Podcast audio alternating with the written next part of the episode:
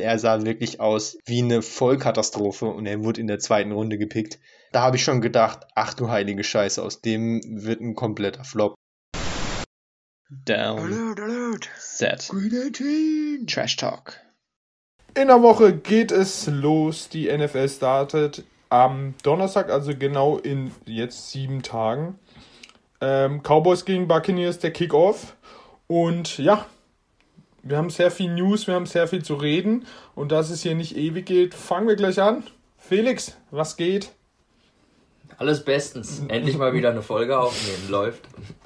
Und irgendwo weit weg, Heiko. Hi. Ähm, wir haben vor ein paar Tagen gedraftet. Seid ihr zufrieden? Ja. Ein paar gute Leute abbekommen. Ähm, bin laut Statistik auf Platz 8 ja, also in der Prognose. Mal sehen. Brauchen ein paar Breakouts. Ansonsten könnte es bitter werden. Aber wichtig ist, dass wir Spaß haben, sind wir ehrlich. So ist es. Also ich bin in der Prognose auf 1 und ich denke, das sagt eigentlich alles. Ja, das ist schon wieder blind bis zum geht nicht mehr, wie diese Trade-Vorschläge. Das sagt schon wieder alles über die Prognose aus in meinen Augen. Also, kommen wir zu den News. Es gibt sehr viel zu reden und wir fangen mit unserem Lieblingsthema an, denn ich und Felix sind da Experten drin. Verletzungen. ähm, Season aus, out für Running Back Travis Etienne ja, wir haben den Pick schon kritisiert jedes Mal von den Jaguars. Jetzt können wir ihn noch mehr kritisieren, denn jetzt ist er endgültig ein Jahr raus, denn er hat eine Fußoperation. Felix. Ja, sehr schmerzhaft für die Jaguars, doppelt bitter, der hohe Pick und jetzt auch noch die Verletzung, dass er wohl die ganze Saison auch ausfällt. Unser Running Back Nummer 1 in den Rankings ja auch gewesen. Ich hatte mich schon auch auf ihn gefreut, weil am College haben wir ihn echt gefeiert. Aber da müssen wir uns noch ein Jahr jetzt leider gedulden, bis wir ihn zu sehen bekommen. Ja, kommen wir zu der nächsten Verletzung, die ein Season ausbedeutet. Und es geht um einen sehr bekannten Running Back. J.K. Dobbin, Dobbins hat ein ACL, für alle, die es nicht wissen, ein Kreuzbandriss. Heiko, du hast ja seinen Kollege in Fantasy geholt. Was sagst du zu der Verletzung? Ich habe natürlich dann danach, wir haben ja nach dieser Verletzung gedraftet, deswegen Gus Edwards natürlich dann gesnackt. Ähm, ist jetzt kein Raketen-Running-Back, aber ähm, wird halt bei den Ravens einige Carries bekommen. J.K. Dobbins war für einige ein Kandidat für eine richtige Breakout-Season. Ähm, weiß ich jetzt nicht unbedingt, ob er einer der allerkrassesten Running Backs wird. Er ist nicht schlecht, ähm, hat schon Talent letztes Jahr sich langsam reingearbeitet, am Anfang noch nicht so viel Value gehabt, nicht so viele Carries bekommen, aber dann immer mehr. Hätte schon eine gute Saison spielen können. Tut den Ravens natürlich weh, weil Gus Edwards ist im Passing Game halt nicht vorhanden und dann dahinter sind sie nicht mehr so gut aufgestellt. Deswegen für die Ravens durchaus ein Hit und natürlich für, für den Spieler furchtbar natürlich. Als junger Running Back so eine schwere Verletzung, es tut immer weh. Man sieht, man kann davon zurückkommen. Hm, Delvin Cook zum Beispiel, aber der hat auch seine Zeit gebraucht, bis er dann wieder auf dem Level war und viele solche Verletzungen kannst du dir halt einfach nicht erlauben, dann ist die Karriere schnell vorbei. Ja, und äh, ja, der nächste Rookie hat es getroffen. Der Rookie der Bengals, ähm, Edge Rusher Joseph Osai, muss sich einer Knieoperation unterziehen lassen und auch für ihn das Season Out. Felix. Ja, ebenfalls halt ein junger Spieler, der sich schon früh äh, in seiner Karriere schwerer verletzt. Ähm, ist natürlich bitter. Der hatte auch, glaube ich, eine ganz gute Preseason gehabt, äh, der junge Mann aus, aus Texas. Und ähm, ja, wird sich jetzt auch erstmal gedulden müssen, bis er in der NFL dann ran kann. Er hat ordentlich rasiert gehabt in den Preseason Games. Schade für ihn. Und auch der nächste Edge Rusher, Carl Larsen, haben wir, glaube ich, letzte Folge schon gehabt. Achillessehnenriss was ganz, ganz ekliges. Fällt auch raus. Darunter auch noch Wide Receiver Devin Funches, der jetzt schon ein paar Jahre verpasst hatte wegen Verletzungen. Auch er eine Verletzung, auch das Season Out. Ähm, kommen wir zu zwei Verlängerungen, die sehr, sehr viel Geld gekostet haben. Auf als erstes äh, von den Seahawks Safety Jamal Adams, den sie für ja, paar First-Round-Picks von den Jets damals getradet haben, war der beste, sagen wir, Pass-Rusher in seinem Team letztes Jahr. Äh, verlängert bei den Hawks um vier Jahre 70 Millionen, 38 Millionen garantiert. Heiko, was sagst du zu diesem Mega-Vertrag? Ja, ich sag mal so, nach dem Trade, was sie da alles hergegeben haben, da mussten sie es eigentlich machen. Sie mussten mit ihm verlängern. Das war eigentlich klar, dass sie das tun werden. Ähm, er hat es natürlich dann auch gefordert. Und er hat auch einen heftigen Payday bekommen. Er ist inzwischen ja schon auch dann wieder überholt worden, aber ähm, ich denke, man kann davon leben, von dem Geld, was er bekommt. Äh, die Seahawks natürlich dann damit viel Geld auf eine Position investiert, die jetzt nicht als die aller, aller, aller wichtigste gilt, dass man da jemanden haben muss, der wirklich viel kassiert. Also durchaus fraglich wahrscheinlich, ob das wirklich sein muss. Andererseits ist er halt ein Top-Pass-Rusher und für einen guten Pass-Rusher als Defensive End würde man genauso viel zahlen, wenn nicht mehr. Von daher kann man es wohl vertreten. Habe auch eine richtig wilde Statistik gesehen, äh, dass er schon Stand jetzt äh, auf dem Weg ist, der Defensive Back mit den meisten Sacks zu werden in der Geschichte auch der NFL. Da fehlt, glaube ich, gar nicht mehr so viel. Wenn er so weitermacht, hat er den schon bald und er ist ja auch noch gar nicht mal so alt. Also es ist schon krass, wie oft er zum Quarterback kommt, dafür, dass er als Defensive Back eigentlich spielt. Ja, und wenn wir schon bei Safety sind, haben wir die nächste Verlängerung bei den Vikings. Harrison Smith, kennen glaube ich viele, sehr bekannter Safety, 32 Jahre alt, verlängert auch bei den Vikings. Das sind auf jeden Fall hohe Summen, wenn man mal bedenkt, dass der gute Mann schon 32 ist und auch ziemlich lang, ich glaube vier oder fünf Jahre. Vier Jahre. Also kam für mich ein bisschen überraschend, muss ich sagen. Ich weiß nicht, wie es ihr seht, aber ich hätte so einen Vertrag eigentlich nicht mehr für ihn erwartet, auch wenn er immer noch trotz seines Alters ein sehr guter Spieler ist. Ja, ich frage mich da halt auch, also ich habe jetzt noch nicht genau so in die Details geguckt, ob die auch schon öffentlich sind, ob dann nicht am Ende vielleicht dann doch das letzte Jahr mehr oder weniger ein Void Year ist oder halt mit fast nichts mehr garantiertem einfach, wo er dann höchstwahrscheinlich unter dem Vertrag nicht mehr spielt, außer er ist noch topfit. Also ich denke nicht, dass er unbedingt diesen Vertrag jetzt wirklich ausspielen wird. Ja, kommen wir zu Trades. Davon gab es genug. Wir haben mal die wichtigsten Trades zusammengefasst. Die Jaguars traden Quarterback Gardner Minshew für einen Sechs-Runden-Pick zu den Eagles. Damit haben sie auch gleich bestätigt, dass der First-Round-Pick Trevor Lawrence in äh, Jacksonville startet. Ähm, wir haben im Chat schon geschrieben, für uns alle eher ja, fraglich, was die Jaguars da treiben. Für die Eagles für einen Sechs-Runden-Pick, ja, also Gardner Minshew, ein, wenn nicht einer der besten äh, Backups-Quarterbacks, er ist noch sehr jung. Äh, ja, haben eher auch ein großes Fragezeichen auf der Quarterback-Position. Aber warum die Jaguars das machen? Ja, gute Frage. Felix, deine Meinung? Ja, sehe ich genauso. Also aus Eagles Sicht ein super Trade, kann man nichts sagen für diesen Sechstrunden-Pick, aber ich weiß auch nicht, vor ein paar Monaten hätte man doch erwartet, dass man für Minshu irgendwie noch mehr rausschlagen kann. Ähm, und selbst wenn, dann behalt ihn halt noch ein bisschen und, und guck mal, vielleicht während der Saison. Er ist in seinem Rookie-Vertrag, oder? Ja, ja. Also billig eigentlich. Wenn sich da jemand verletzt und ein Team noch mehr in Not gerät, also man hätte doch für Minshu ein bisschen mehr rausschlagen können, denke ich mir. Und ja, im Endeffekt freuen sich jetzt die Eagles, die haben den jetzt mal das Jahr an Bord und können ihn vielleicht weiter verscheppern dann oder vielleicht, äh, vielleicht behalten, starten vielleicht starten, wenn Hurts, wenn das mit Hurts völlig in die Hose geht. Also aus Eagles Sicht eine runde Sache, finde ich. Heiko, da willst du noch was dazu sagen? Nee, sehe ich genauso. Also auch aus Sicht von den Jaguars unverständlich. Du willst zwar deinem Rookie-Quarterback ähm, mehr oder weniger den Rücken frei halten und dann nicht, wenn er ein schlechtes Spiel hat, dass die Fans schon den Backup fordern. Aber ich glaube, bei Minshew war jetzt allen, allen schon klar, dass er nicht gleich wieder reinkommen wird, wenn äh, Lawrence mal eine Interception wirft. Deswegen glaube ich nicht, dass der Druck da jetzt so groß gewesen wäre. Ja, die Jets haben, wo wir gerade gesagt haben, Defense End Carl Larson äh, verloren und traden sich Shaq Lawson. Auch lustig von den Texans.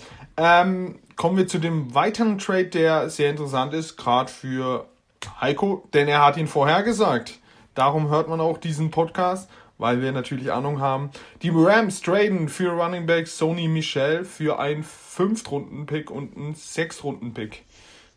Heiko, du darfst gleich mal raushauen, denn du hast es ja auch vorhergesagt. Ja, also der, den habe ich ja vorhergesagt, weil er für alle Seiten Sinn macht.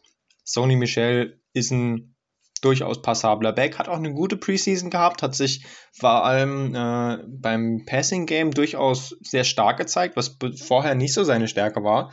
Aber da hat er einen guten Schritt nach vorne gemacht, aber war bei den Pets halt ein bisschen überflüssig, weil da mit äh, JJ Taylor und Rookie Ramondre Stevenson nochmal zwei echt gute Leute nachkommen. Dazu hat man noch Harris als Starter und Michelle als Third Down Back und hat damit vier gute Leute. Dazu hat man noch einen Team Captain mit Brandon Bolden, technisch auch als Running Back 5 noch, auch wenn der eigentlich nie Running Back spielt.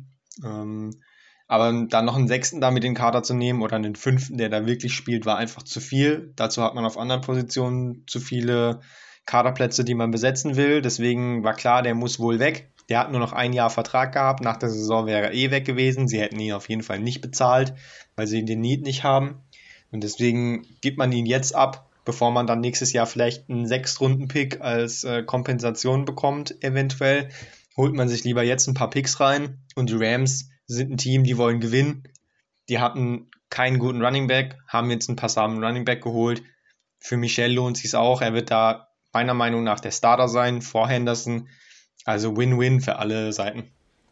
Ja, gut erklärt. Äh, ja, die Seahawks haben noch einen Trade gemacht, traden sich von den Jaguars Cornerback Sidney Jones. Und wenn wir schon bei den Seahawks sind, sie holen sich Titan Luke Wilson, eine Legende, und der geht wie damals Craig Olsen bei den Panthers gleich in den Ruhestand.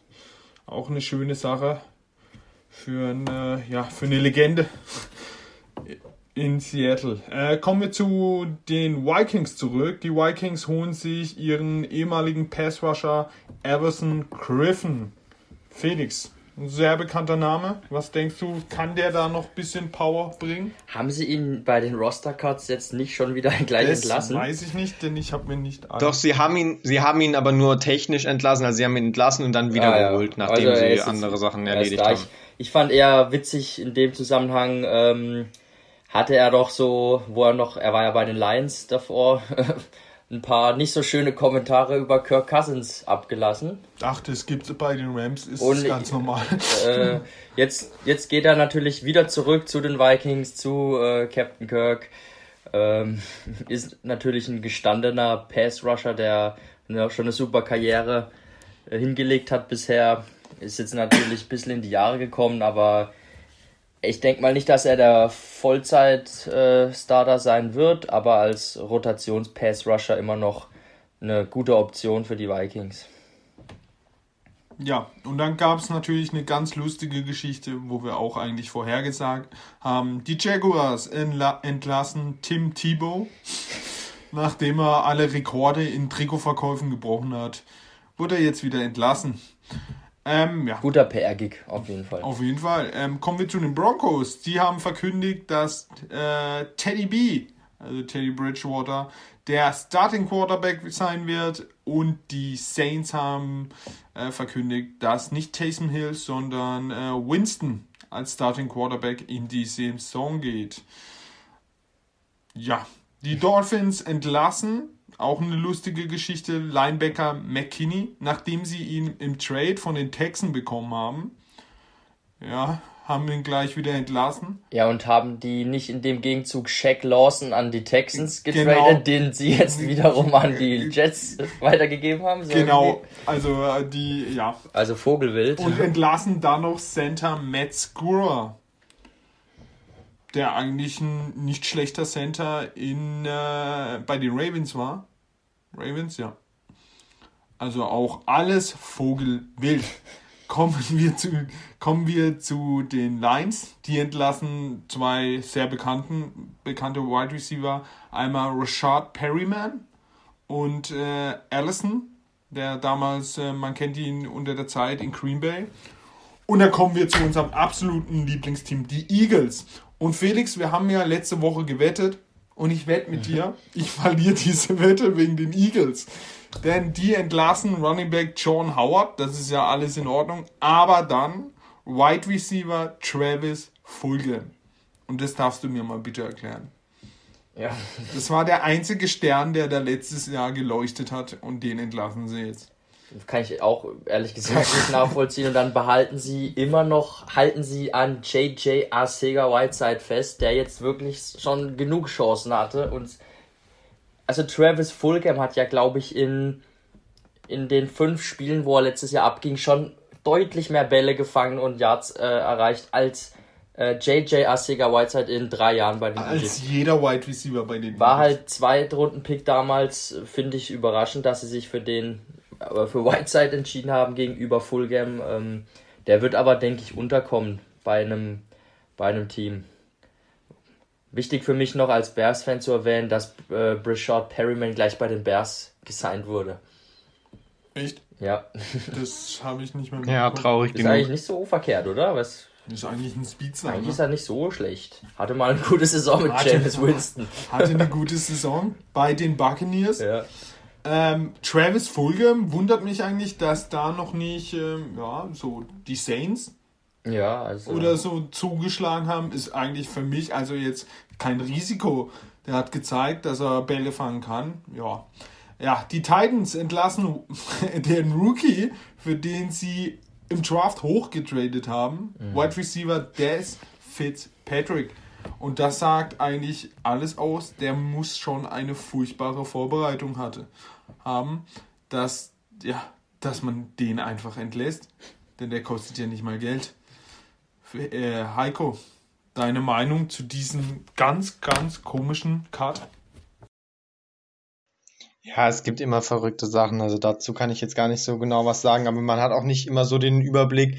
Zum Beispiel bei Fulgham ist es ja so, der war ja nicht hoch gedraftet. Ich glaube, er war gar nicht gedraftet, undrafted. Ähm, war dann im Practice Squad und weil dann alle verletzt waren, hat er ein paar Spiele gespielt, hat da auch echt viel gefangen. Ende der Saison war er dann aber schon nicht mehr so gut. Hat jetzt scheinbar in der Vorbereitung einfach auch überhaupt nichts gezeigt. Und sie haben ihn jetzt gecuttet und niemand hat ihn geholt. Sie haben ihn in den Practice Squad zurückbekommen. Also es hat ihn keiner geclaimed. Also auch die anderen sehen da nicht so viel jetzt. Sie haben jetzt nicht da gesehen, oh, Star Receiver wird frei. Also scheinbar hat er auch einfach gerade äh, überhaupt gar keine gute Form. Und ähm, da muss man vielleicht sagen, okay, die haben viele neue geholt. Dann kann man ihn von mir aus auch rausschmeißen. Er kann ja jetzt tatsächlich wieder spielen. Sie bekommen ihn ja zurück. Ja, kommen wir zu Felix sein Lieblingsteam, die Bears. auch ganz, ganz komische Dinge gemacht. Rookie Des Newsom haben sie entlassen. Wide Receiver Ridley, Ridley den, ja, wo Heiko noch ihn gefragt hat, ob aus dem überhaupt Wo ich noch optimistisch war, dass das noch was werden kann. Und Cornerback Desmond Trufant, eigentlich der bekannteste äh, auch eine komische Geschichte. Der ist nach Hause gefahren, weil sein Vater im Tod, also am, im Sterben lag, ist dann gestorben, er ist bei der Familie geblieben. Er wurde dann entlassen. Felix, deine Meinung? Die Bears auch wieder mit einer Rollercoaster auf Season bisher. Ich habe echt den Kopf geschüttelt, als ich diese Cuts schon wieder gelesen habe. Äh, Des Newsom, dann haben sie noch Thomas Graham, den Cornerback entlassen, beides Rookies aus diesem Jahr. Äh, dann eben Riley Ridley, wo ich mir ein bisschen was erhofft hatte noch. True Fawn, den hatte man eigentlich als Nummer 2 Cornerback eingeplant gehabt. Den äh, auch wieder schon gekartet. Insgesamt, äh, ich glaube, von sieben oder acht Cornerbacks, die im Camp dabei waren, haben sie gleich mal vier wieder entlassen, äh, wo man eh viel zu dünn auf der Position besetzt ist. Im Endeffekt wurde kein einziger Spieler geclaimed von einem anderen Team, sind jetzt alle wieder zurück auf dem Practice Squad, die Rookies zumindest. Ähm, ja, es ist äh, spannend, was da in Chicago wieder vor sich geht. Ja, spannend ist auch, was, äh, wo die Nachricht kam aus Arizona. Cornerback Malcolm Butler hat, also überlegt sich in Ruhestand zu gehen. Sie haben ihn jetzt auch auf die Liste für den Ruhestand gepackt äh, und dürfen dann mit äh, Murphy und Robert Alford im ersten Spiel gegen Julio Jones und AJ Brown ran. Da hat man Spaß. Oh, endlich Spiel gegen Julio Jones in Woche 1 in Fantasy. Ja, Die Cardinals haben Spaß. Ähm, ja, dann bekannte Namen wie Michael Thomas, David Bacteri, der linke, wahrscheinlich einer der besten linken Tackle der Liga, der bei den Packers spielt. Und Heiko, sein Star Corner, äh, Cornerback aus äh, New England, Gilmore, landen auf der sozusagen Verletzungsliste und fallen die ersten sechs Spiele der Saison aus. Heiko, was sagst du dazu? Michael Thomas war ja schon klar, aber die anderen zwei sind schon ja, zwei Schwergewichte in diesem Sport. Ja, das sind auf jeden Fall harte Ausfälle. Gerade bei Gilmore für die Pets Defense ist schon brutal hart, weil einen Top 5, Top 10 Corner, den kannst du einfach nicht ersetzen. Das kann kein Team. Die sind sehr rar, Cornerbacks, gute Cornerbacks. Das tut einfach brutal weh. Und ähm, hoffen wir mal, dass er noch zurückkommt. Da ist ja auch noch die Vertragssituation unklar. Der Vertrag läuft aus. Der will für das Geld, was er aktuell bekommt, nicht mehr spielen auch. Das heißt, vielleicht bekommt er dann fürs Rest, für die, für die Restsaison noch einen, Race einfach, eine Gehaltserhöhung und spielt dann noch. Das wäre wichtig, wenn man denn nach diesen sechs Spielen noch im Playoff-Rennen ist. Wenn man da jetzt 1 und 5 steht, dann kann man es auch lassen. Ja, dann kann man ihn auch einfach sagen, geh auf IA, machst ja fertig, brauchst nicht mehr spielen, äh, ciao. Aber wenn es noch gut steht, dann sollte man ihm noch mal ein bisschen Geld bieten und dann geht man ab in die Playoffs und dann schauen wir mal, was, was funktioniert. Bei den anderen Spielern natürlich ähnlich. Man muss jetzt auch noch vielleicht erklären, dass es, sie sind auf der PUP, also Pub-List. Ähm, da fällt man eben dann sechs Wochen aus es gibt ja die IR, das ist ja echt die geläufigere Verletzungsliste. Dann wären es nur drei Spiele aktuell, nach den aktuellen Regeln seit Corona, und bis man wieder spielen könnte. Dafür hätten sie aber auch erst auf das 53-Mann-Roster kommen müssen, was jetzt bei der PUP-Liste nicht so war. Wenn man sie also ohne sie vorher auch in den fertigen Kader zu stecken auf IR gesetzt hätte, dann wäre gleich die ganze Saison vorbei gewesen auf jeden Fall eine komplizierte Angelegenheit mit den ganzen Listen und ähm, ist jetzt so ein Mittelweg für die Spieler, dass man erstmal keinen Kaderplatz für sie gebraucht hat, aber sie dann halt auch erst nach sechs Wochen wieder bekommen kann. Ähm, muss man mal schauen, aber nach sechs Wochen, denke ich, sind die, die meisten Spieler davon wieder fit. Michael Thomas zum Beispiel ja auch so ein Fall, der auf dieser Liste gelandet ist und dann wahrscheinlich auch ein bisschen früher schon wieder vielleicht fit sein sollte und dann ein bisschen Zeit noch hat, die Fitness aufzubauen. Ja, du hast es gut erklärt. David Bacteri hat einen Kreuzbandriss gehabt und äh, dem gibt man jetzt einfach wieder die Zeit, sechs Wochen, dass er wieder fit wird und zurückkommen kann und somit nicht im Kader steht. Kommen wir noch zu zwei Entlassungen und einer Verpflichtung. Die zwei Entlassungen sind Titan Jacob Hollister, den man von den Seahawks kennt, wurde überraschend von den Bills entlassen und die Packers entlassen den deutschen St. Brown. Ja, Felix traurig oder? Also. Also, ja. dass, dass man Jacob Hollister entlässt, das kann ich nicht nachvollziehen. Das kann ich Geiler Typ. Ja, ähm, nicht. Ja, und St. Brown ist aber schon wieder auf dem Practice Squad bei den Packers. Also er ist immer noch, immer noch da, hat sich kein anderes Team für ihn interessiert. Was aber auch nie gut ist. Ja. no. Ja. Hollister wahrscheinlich aber auch, oder glaub nicht, dass den jemand geclaimed ja, hat. Die Pets hatten ihn ja als Rookie und haben ihn dann äh, gecuttet. Fand ihn da eigentlich schon geil in der Preseason. Bei den Seahawks war er sehr Aber gut. so richtig gestartet hat er, hat er nicht. Also die, die Rakete gezündet hat er bisher Bei noch nicht. Seahawks war er immer gut. Ist ein lässiger Typ auf jeden Fall. Ja, ähm, ja die, Sea äh, die Seahawks, die Raiders holen äh, auch eine Seahawks-Legende. Catchy White für ein Jahr zu den Raiders. Äh, ja, ich verstehe nicht, warum die Seahawks den nicht zurückgeholt haben. Aber da hocken ja andere Experten am Rad. Ähm, bei mir war es jetzt mit den News. Heiko, hast du noch irgendwas? Ja, ich will noch was Lustiges sagen. Und zwar haben die Teams ja jetzt ihre äh, Roster rausgehauen und damit auch die, die Depth Chart. Also die sind dann immer noch so inoffiziell, glaube ich, aber vielleicht sogar jetzt nach den Cuts offiziell, wo dann wirklich aufgelistet wird, wer ist denn der Starter und wer ist dann im zweiten Glied und im dritten Glied.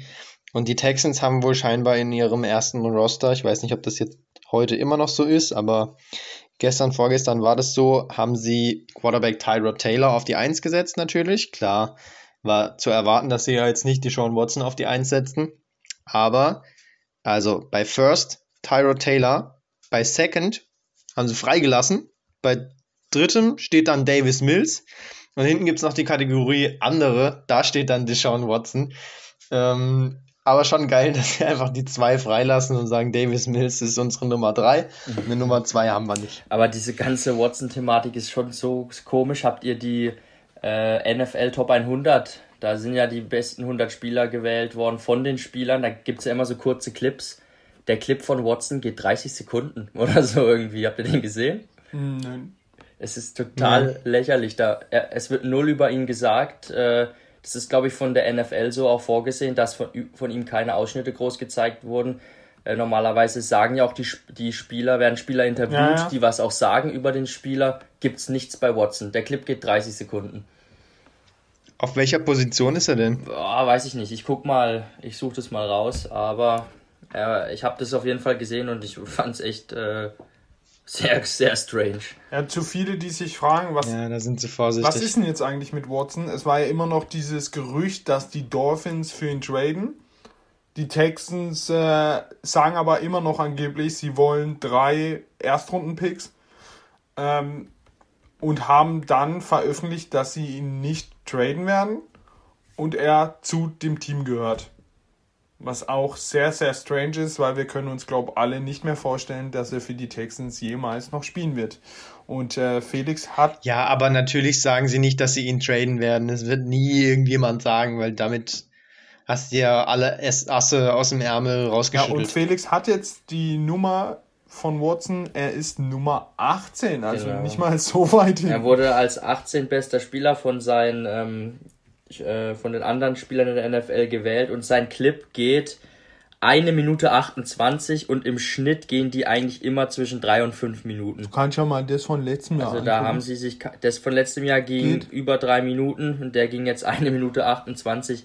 Da wird, das ist so ein emotionsloser Clip, wirklich. Äh, das war ganz, ganz strange. Schaut euch das unbedingt mal an, im Vergleich auch zu ein paar anderen Ist Clips. auf jeden Fall ein Statement von der NFL.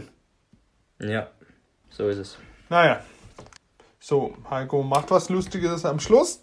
Dann kommen wir zu der zweitletzten Division mit den Falcons, mit den Panthers, mit den Saints und mit dem Titelverteidiger, mit den äh, Tampa Bay Buccaneers.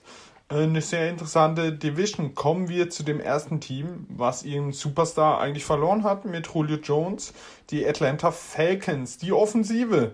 Ja,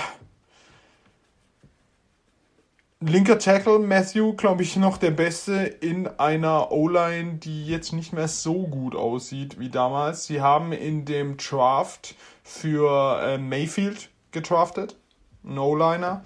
Ähm, auf der Titan-Position wahrscheinlich äh, ja, einer der bekanntesten Titans zurzeit. Ähm, Pitts, Kyle Pitts, war unsere Nummer 1 im Draft. Wenn ihr die Folge nicht noch nicht gehört habt, hört sie euch an. Ähm, haben aber auf der Tight End Position noch äh, Hurst, auch keinen schlechten äh, Tight End. Haben wir immer noch als Quarterback der ewige Matty Ryan. Äh, Wide Receiver Gruppe besteht aus äh, Ridley, der letztes Jahr ordentlich was gezeigt hat in Abwesenheit von Julio Jones, aber danach ist es auch sehr schwach, die Wide Receiver Gruppe mit äh, Gage und Sake, Sakeaus. Wie spricht man diesen Kerl aus? Zacchaeus. Also verrückter Name auf jeden Fall. Sakeaus geht aber auch. ja. Und auf der Running Back Position haben sie zwei Free Agent. Einmal äh, Davis. Ach, Mike, Mike Davis. Der Leg Mike Davis. Ja von den, äh, also wenn ihr dicke Oberschenkel sehen wollt, dann guckt euch Mike Davis an. Be bekannt wurde er bei den Seahawks wo sich, wo mal wieder alle Running Backs verletzt war und er dann mit Russell Wilson kurz mal durchgedreht ist, ist dann zu den Panthers als Backup und hat dann in Abwesenheit von äh, CMC, Christian McCaffrey, so überzeugt, dass die Falcons ihn jetzt als Starter benutzen. Die Offensive, Felix, deine Meinung zu dieser ja, Licht- und Schattenoffensive? Ich bin eigentlich gar nicht mal so pessimistisch, was die diese Offense angeht. Der ewige Maddie Ice, manchmal auch Maddie Scheiß, äh, natürlich immer noch da. Die äh, Falcons hätten vielleicht auch einen Quarterback nehmen können, schon dieses Jahr, und den Umbruch einzuleiten. Haben sie aber nicht gemacht. Sie haben sich entschieden, weiterhin nochmal mit Matt Ryan zu gehen. Und Sie haben doch jetzt Josh Rosen. Ja, ja stimmt. Ja, da, da ist er noch ordentlich. Jetzt hat er Feuer im Hintern mit Josh Rosen. Klar. Hat sogar ein ordentliches Spiel in der Preseason gemacht. Nee, aber also ich. Matt Ryan. Matt Ryan ist ein solider Quarterback. Der ist mir hundertmal lieber als ein Kirk Cousins beispielsweise. Also ich finde den nicht so schlecht. Er hat aber ein Problem. Weißt du es? Er ist halt äh, mobil wie eine Bahnschranke. Er lässt sich eben immer bei wenn sie im dritten Versuch Field Goal Range, Field Goal reicht, lässt er sich sacken zum Punt. Ja, man muss auch sagen, dass die O-Line jetzt nicht so krass ist. Da fehlen mir, da fehlen ein paar Topstars. Ähm, trotzdem sind die okay. Und die Waffen, die er hat, finde ich gut, weil Ridley, ich glaube, Ridley wird ein krankes Biest dieses Jahr. Und über Kyle Pitts müssen wir nicht reden. Ich hoffe sehr, dass er den ähm, Rekord einstellt für Receiving Yards für einen Rookie Tight End. Das wäre dann der ewige Rekord von Mike Ditka, damals bei den Chicago Bears. Und ich äh, suche mal vielleicht nachher noch die Zahlen raus. Das ist schon ewig her. Also man muss sich vorstellen, Mike Ditka war der Trainer von den Bears, als sie 85 den Super Bowl gewonnen haben. Da kann man sich vorstellen, wie lang das schon her ist, dass er diesen Rekord aufgestellt hat. Und da hoffe ich sehr, dass der dieses Jahr fällt, weil Kyle Pitts ist auch ein Animal. Gab es da schon Kameras? Da gab es, glaube ich, schon Kameras. Schwarz-Weiß aber noch. Die Frage ist eher, da war es damals schon erlaubt, dass ein Tight überhaupt Bälle fängt? Ja, das ist die andere Frage. Die waren da hauptsächlich mit Blocken natürlich beschäftigt. Deshalb äh, umso eindrucksvoller die Leistung auch damals von Ditka. Aber da muss ich dir ähm, hier noch weiter zu gehen recht geben, Ralf. Ansonsten sieht es dünn aus in der Receiving-Gruppe. Russell Gage ist ein guter Slot-Receiver äh, und Zacchaeus, ja.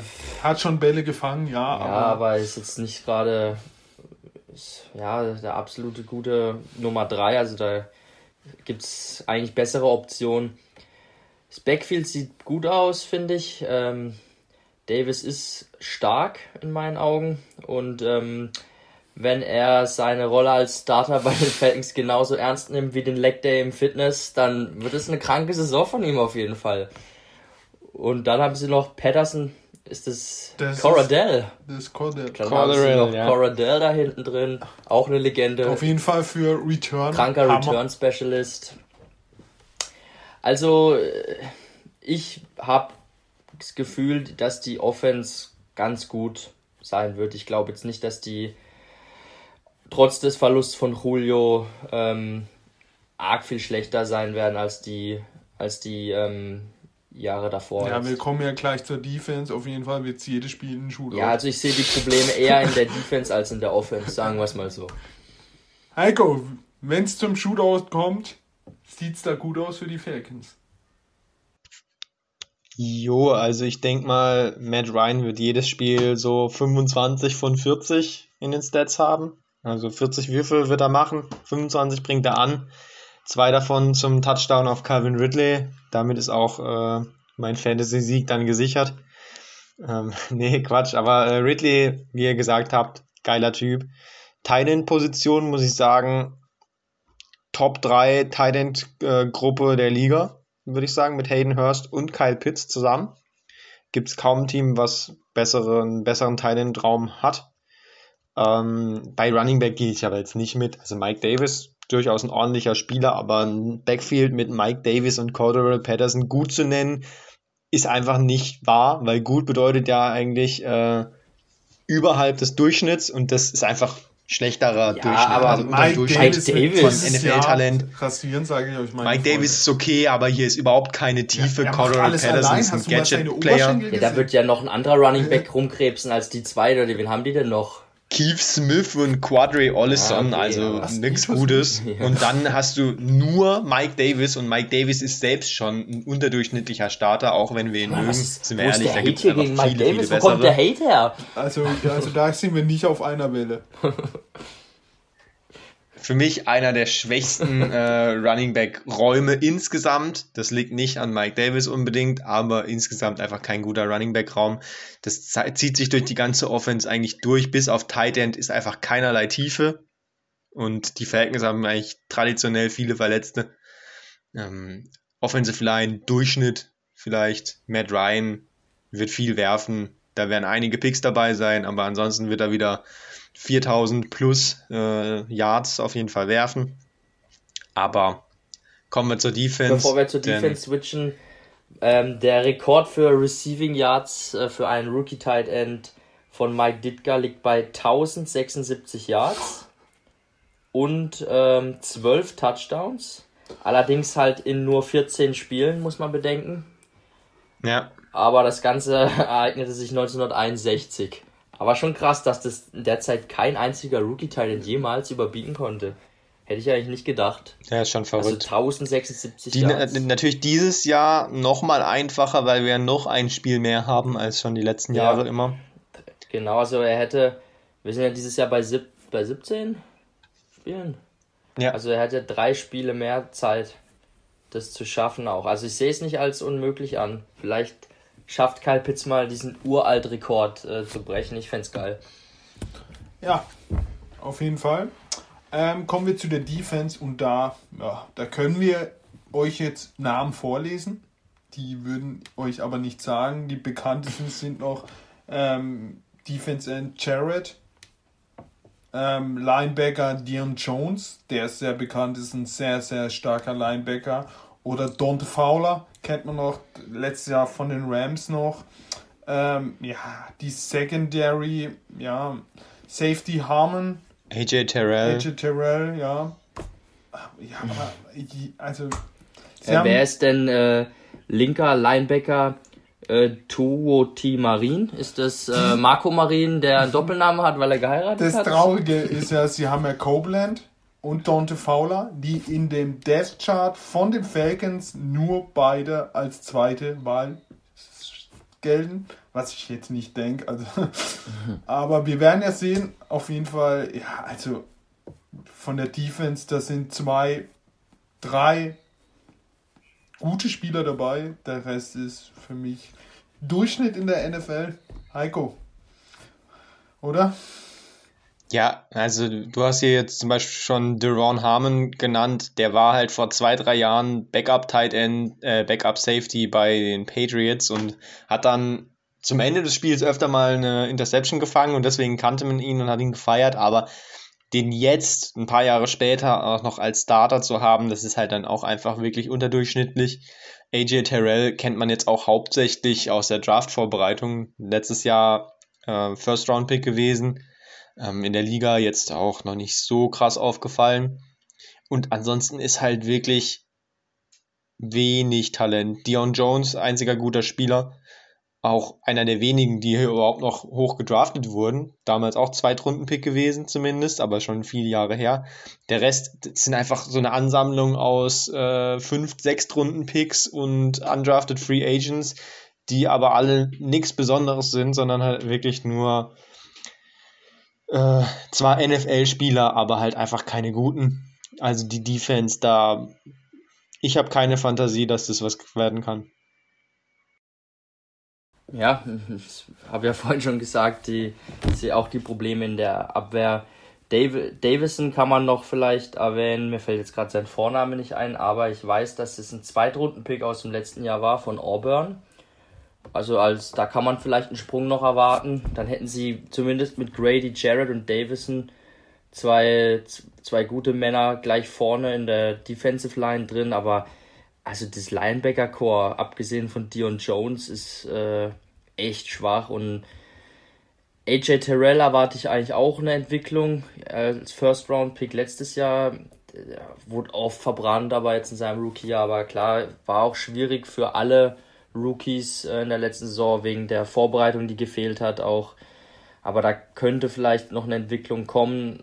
Aber auf der anderen Seite Moreau und Oliver hm, ist alles nicht sonderlich sattelfest, würde ich sagen. Und ich glaube auch, dass die Falcons schon eher ähm, ja, viele Punkte zulassen werden. Wobei ich jetzt nicht weiß, es gab, was man noch erwähnen kann, ja auch einen Trainerwechsel. Ähm, Arthur Smith ist, glaube ich, der neue Head Coach, der mit Sicherheit auch äh, einen neuen Defensive Coordinator mitgebracht hat. Vielleicht kriegen sie da über Scheme ein bisschen was gebacken.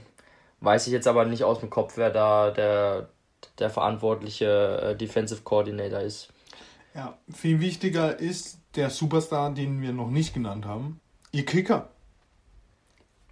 Ja, und äh, man muss auch wirklich sagen, wenn du ein Special Team hast, wo dein Kicker Young Ho Hu heißt und dein Panther Hofrichter und dein Returner Pedersen, dann, dann, dann hast du eigentlich im Special Teams Bereich schon immer die Nase vorne. Und so kannst du Spiele gewinnen. Und in Special Teams gewinnt Spiele, ja. Knappe Spiele gewinnt Special Teams. Ja, kommen wir zu dem Spielplan. Der einzige Vorteil, sie spielen am ersten Spieltag gleich mal gegen die Eagles. Der, äh, der einzige Nachteil, am zweiten Spieltag kommen die Bugs.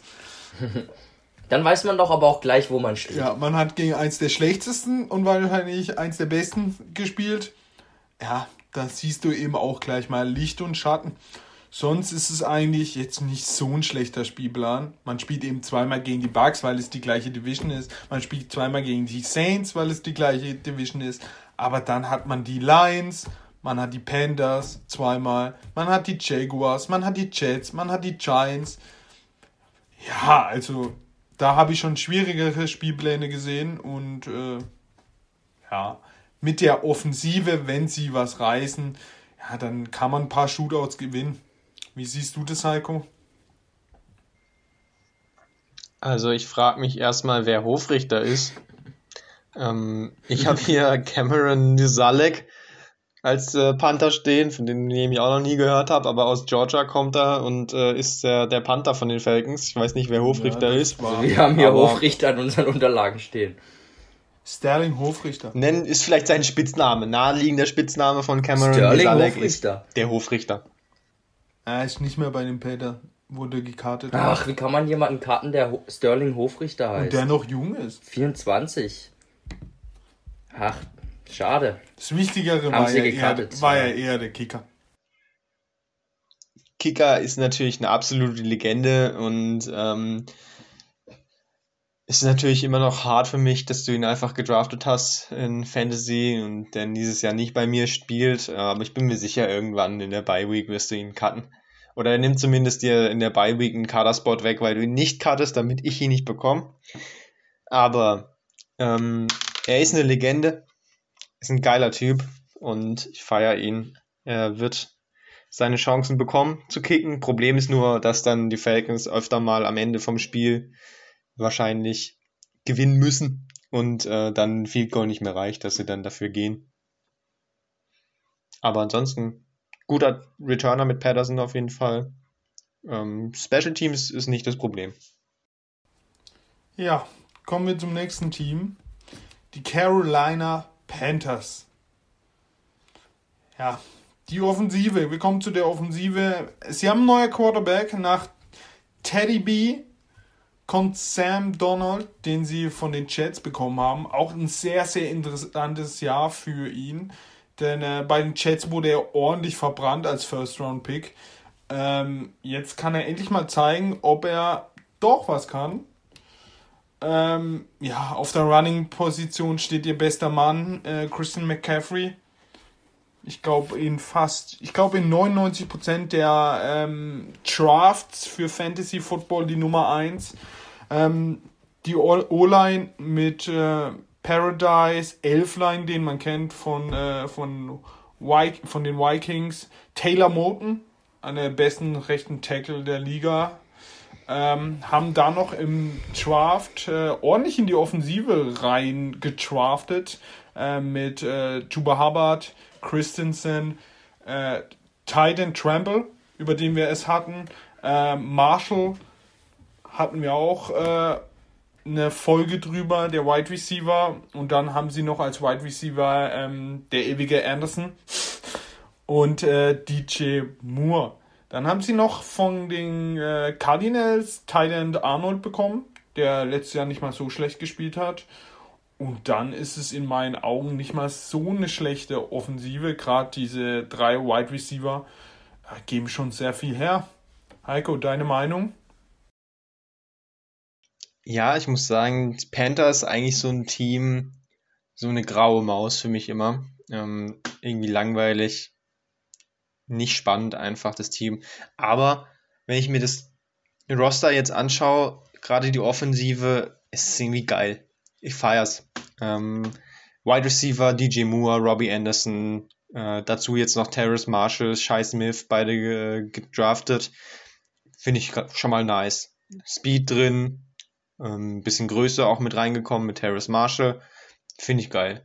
Tommy Tremble, Spieler, den ich komplett geliebt habe in der Draft-Vorbereitung. Dan Arnold als Titan kann man auch noch dazu holen.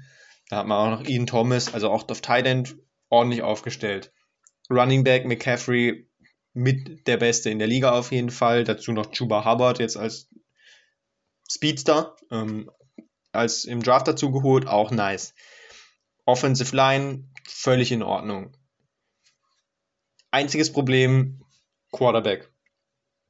Sam Darnold, ich traue ihm einfach nicht. Ich traue ihm nicht und ähm, der braucht ein paar Spiele, um mich zu überzeugen. Ein paar gute Spiele muss er bringen, dann bin ich vielleicht überzeugt.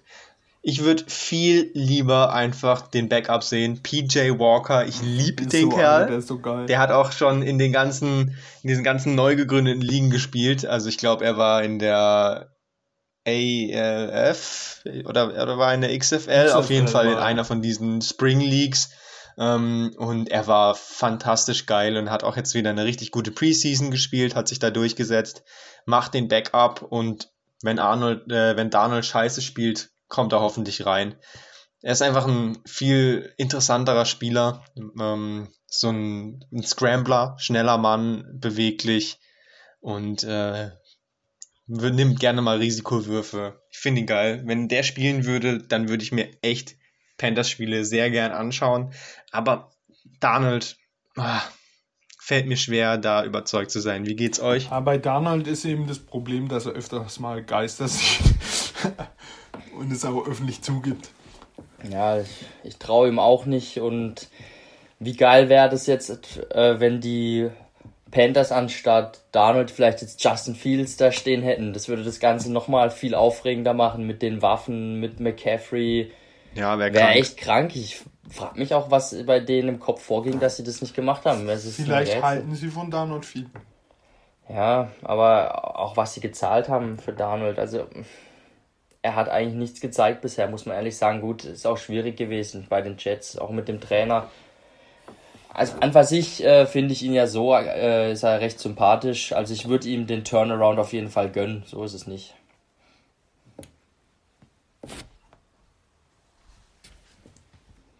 Soll ich noch mehr jetzt zu der Offensive ja, sagen? Willst du noch zu der Offensive was sagen? Nö, also es wurde ja alles gesagt. Ich finde die Leute auch nice, die sie haben. DJ Moore, Anderson und äh, Terrace Marshall und also Shai Smith ist ja wohl die größte Legende. Ich weiß noch, als wir College geguckt haben. Wir haben uns gefragt, hat er gerade wirklich Smith ja, gesagt? Und auch noch er bei den Gamecocks, bei dem, einem der geilsten Colleges überhaupt. Und jeder zweite Ball, oh, what a catch bei Shai Smith. also absolut geiler Typ, feiert man und ja, die, ich, man feiert auch den, äh, den Passing Game Coordinator. Richtiger Run NFL Humor ja. hier. Müssen wir auch ein bisschen reinbringen. Muss man auch mal reinbringen. Es war auch bei Run NFL, wo wir das geschaut haben. Es war auch mal rein. Und dann äh, kann man noch sagen, Joe Brady eben ja, immer noch da, typ. ist kein Head Coach geworden, ähm, was man vielleicht gedacht hätte, ist immer noch da und der hat schon gute Ideen, wie man so eine Offense äh, ins Laufen bringen kann. Also der wird Spaß haben, ja. Wird spannend zu sehen jetzt, wie Sam Donald funktioniert. Ja, kommen wir zu der Defensive. Ähm, ja, Die Front Four mit äh, Burns, ihrem besten Pass-Rusher, ähm, Brown, den sie im letzten Jahr in der ersten Runde gedraftet haben, Cross Mothers, Legendenname einfach, äh, als rechter Pass-Rusher, der jetzt in sein zweites Jahr kommt. Also eine sehr, sehr junge Front Four. Ähm, auf dem Linebacker haben sie Theoretic von den Cardinals geholt. Nee, Hassan. Hassan, Theo ist der Running Back. Hassan Reddick. Wäre interessant, wenn der auf Linebacker Wäre lustig auf jeden Fall. Ihr Bisschen anders heißt vielleicht. Ja, ihr First Round Pick haben sie überraschend in JC Horn, den Cornerback gegeben. Daneben spielt, also sie haben jetzt noch äh, AJ Bouye, der aber die ersten paar Spiele gesperrt ist. Äh, Jackson noch als Cornerback und auf der Safety-Position ein, ja, ein richtig guter Spieler mit Chin. Felix. Also, ich finde, die sind äh, sehr, jung einem, sehr jung, aber auf einem richtig guten Weg. Ja. Also, ich mag ähm, Burns. Da erwarte ich eigentlich auch echt dieses Jahr zweistellige Sackzahlen. Dann erwarte ich eine Steigerung von Gross Matos, weil er ist ein kranker Athlet und das wird sich jetzt im zweiten Jahr. die Technik gewählt, ja. Ja, ich denke, der wird sich jetzt im zweiten Jahr auch äh, herauskristallisieren und der wird auch eher besser werden. Dann Derek Brown haben sie einen hohen Pick investiert, ein dralles Ding. Fünfter, glaube ich, oder? Ja, also das gefällt mir richtig gut. Drei junge, gute Leute vorne drin. Dann gefällt mir das Linebacker-Core also Shaq Thompson ist schon seit längerem ein solider Corner, äh, Linebacker, kann man nichts sagen. Auch Lorenzo Okada, der war bei den Giants vorher, oder kann das sein? Ich glaube, bei den Giants. Ähm, auch nicht so verkehrt, auch noch nicht so alt. Und Hassan Reddy kommt von einem absoluten äh, Karrierejahr jetzt bei den Cardinals. Hat mich ein bisschen überrascht, dass sie mit dem nicht verlängert haben. Also die drei finde ich richtig gut und auch die Cornerbacks. Also ich erwarte von JC Horn eigentlich schon, dass er gleich als Rookie eine gute Rolle spielen kann. Er ist ja dieser Man-to-Man-Cornerback gewesen im, im Draft und ähm, hat auch in der Preseason in den paar Snaps, wo er gespielt hat, noch keinen Catch, glaube ich, zugelassen. Und äh, Dante Jackson als Nummer 2 und Bouye dann noch, wenn er zurückkommt. Also das sind schon drei echt brauchbare Leute und auch Jeremy Chin hat eine der richtig starke Rookie-Saison äh, letztes Jahr gespielt und der wird jetzt im zweiten Jahr auch eher nur noch besser werden. Außer der Strong Safety Burris, da kann ich gar nichts zu sagen. Kenne ich nicht. Eine Schwachstelle. Ähm, ist jetzt aber auch nicht die bedeutendste Position, sage ich jetzt mal. Oder vielleicht Chin spielt vielleicht Strong Safety und. Kann ja eh alles, ja, kann er sogar also, Linebacker.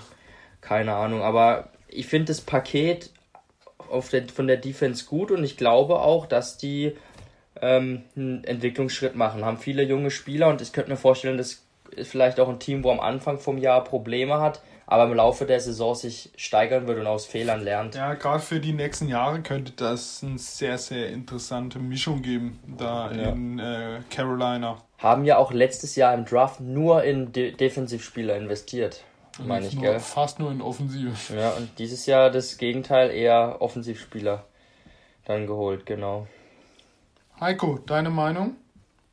Jo, ähm, ich bin der Meinung, dass ich auch schon im Abgesang der letzten Saison, als wir auch schon die Teams durchgenommen haben, gesagt habe, dass die Panthers so ein Team to watch sind mit viel jungem Talent. Ähm, wenn ihr das Gegenteil beweisen wollt, dann müsst ihr wohl äh, mal reinhören in die Folge.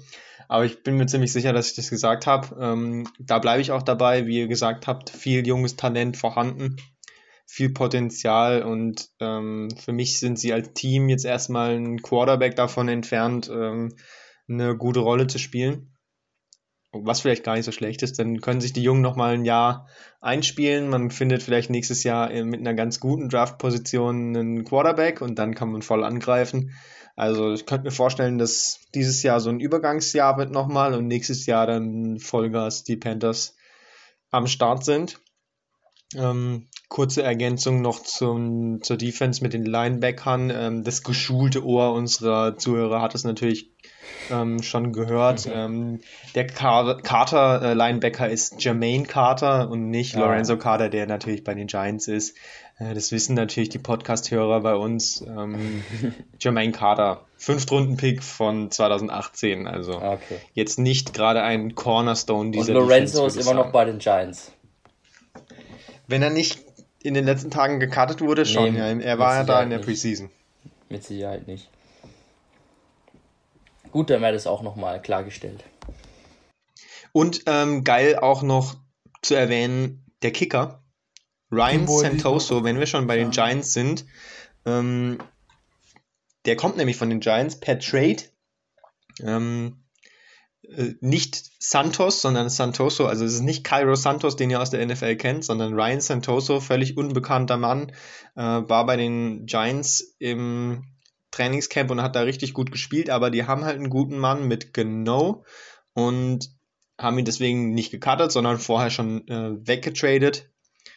Und ist jetzt eigentlich auch gar kein ganz so junger Mann, Santoso. Also der war auch schon bei ein paar Teams. Ähm, der war schon bei Detroit vorher und bei Tennessee und dann jetzt schon ein bisschen länger bei den Giants. Ähm, immer mal wieder so aktiviert und wieder gecuttet und dann wieder Practice Squad. Ist auch schon 26, also unser Alter. Aber vielleicht startet der jetzt noch eine richtige Karriere in der NFL. Wäre ihm zu wünschen. Und schauen wir mal, ob sich dieser Trade gelohnt hat. Also ich und Philly sind gerade richtig geschockt, weil wir dachten, Joey Sly wäre noch der Kicker der Panthers mit dem 5 Meter Bizeps und er ist es auch einfach nicht mehr. Es ist ein Skandal hier gerade. Sehr, sehr hart. Ja, der hat ganz schön gestruggelt in der Preseason, hat schlechte Spiele gemacht und dann haben sie Santoso dazu geholt und der hat sich jetzt am Ende dann tatsächlich durchgesetzt. Also viele dachten, er wäre nur, um, um ihm Druck zu machen, aber nee. Schauen wir mal, wie lang. Kommen wir zu dem Spielplan. Ich habe gerade eben schon gesagt, die Falcons haben nicht so schwerer Spielplan. Ich würde sagen, die Panthers haben sogar noch ein bisschen leichterer Spielplan. Äh, am ersten Spieltag gegen die Jets. Äh, sie haben noch die Texans, die Eagles, die Giants. Äh, ja, also die eigentlich die richtig, richtig brutalen Spiele kommen am drittletzten und am letzten Spieltag mit den zweimal mit den Bucks, am viertletzten gegen die Bills, am zweitletzten gegen die Saints. Ja, aber bis dahin sollte man ein paar Siege geholt haben. Felix, was sagst du? Das sieht jetzt nicht ja, so schwer also aus. Sind jetzt nicht die ganz großen Bretter, Bretter drin und ähm, da sollten sie definitiv den einen oder anderen Sieg holen dieses Jahr. Auf jeden Fall. Kommen wir zu den New Orleans Saints. Es ist schon ein bisschen schon eine Wundertüte, was in den Saints dieses Jahr drinsteckt. Ähm, Brees hat seine Karriere, be äh, Karriere beendet. Ähm, ja, ich glaube, dass eins der Prunkstücken der Saints ist immer noch die O-Line mit äh, Left, äh, Left Tackle Armstead, McCoy, Ruiz, den sie vor letztem Jahr, zwei Jahren getroffen haben, letztes Jahr getroffen haben, Ryan Ramchick, einer der besten rechten Tackle der Liga. Ähm, dahinter spielt jetzt offiziell Winston als Quarterback, Taysom Mill als Schweizer Taschenmesser. Ähm, Running Back Position ist immer noch mit Camara einer der besten Running Back der Liga. Dahinter Murray, der etwas breitere und stärkere äh, Running Back. Und äh, als Wide Receiver Gruppe, da sieht es dann eher dünn aus. Michael Thomas fehlt die, mindestens die ersten sechs Spiele. Ähm, dahinter spielt ein Smith und ein Callaway, der mir in der Preseason sehr, sehr gut gefallen hat. Ähm, mal schauen, ob er das in die richtige Saison übernehmen kann und Michael Thomas ersetzen kann.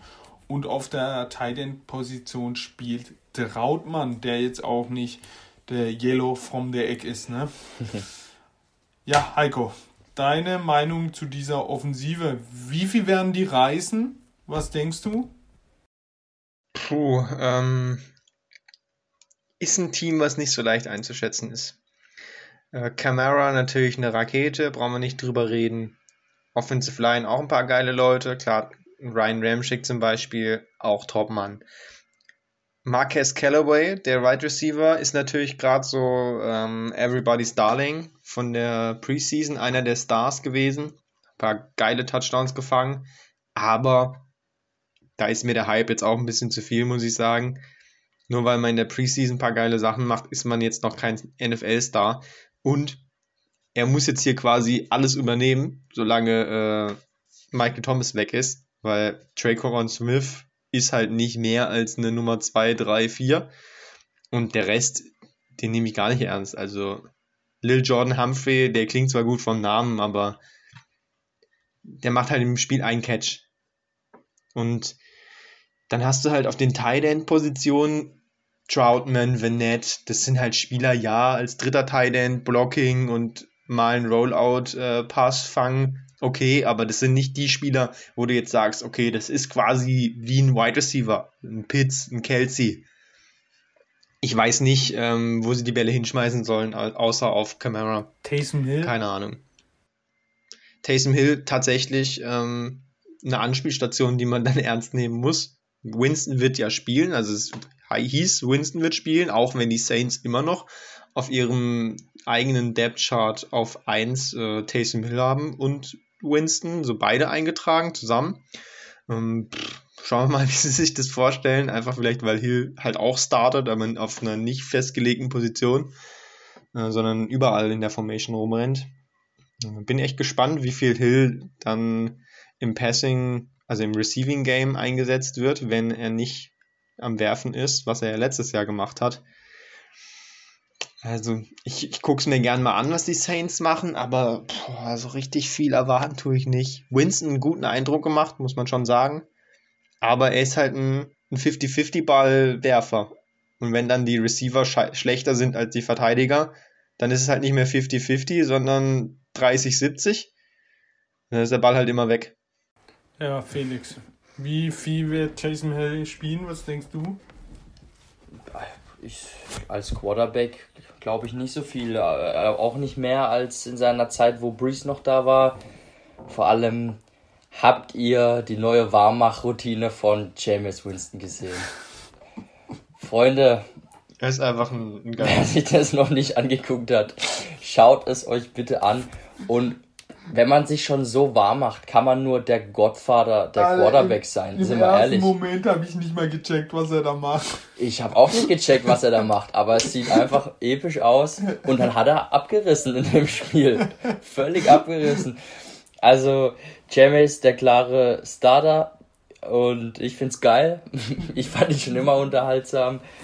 Äh, er ist einfach eine Legende. Er also, wenn man sich überlegt, dass er eine ganze Saison gespielt hat, ohne was zu sehen und sich dann mal die Augen irgendwann gelasert hat auch und so. Also es ist schon echt ein witziger Typ. Ähm, ich sehe aber schon auch das Problem, wie Heiko gesagt hat, wo er halt bei den Bucks auch diese 5000 Yard Saison hatte. Da hatte er halt äh, Godwin und Evans, da hat er richtig gute Anspielstationen. Und er ist halt jemand, der wirft dann auch viel so mit Antizipation und wenn der Receiver vielleicht noch gar nicht seine Route ausgelaufen hat, feuert er den Ball da schon hin. Und ja, wenn da halt dann äh, Callaway, Smith und dieser Lil John rumrennen, boah, das könnte das ugly werden. Hood, oder? Ja, das könnte ugly werden. Also die müssen echt hoffen, dass Michael Thomas nach sechs Wochen wieder zurückkommt. Der würde denen, glaube ich, ungemein gemein helfen. Ähm, aber ich freue mich, also Sean Payton ist ja so ein bisschen als Magier äh, verschrieben in der NFL. Ob der ja, das der hinbekommen kann, wenn es nicht, also Bruce Arians, wie, wie beurteilt ihr diese Saison mit Bruce Arians? Äh, ist das gescheitert?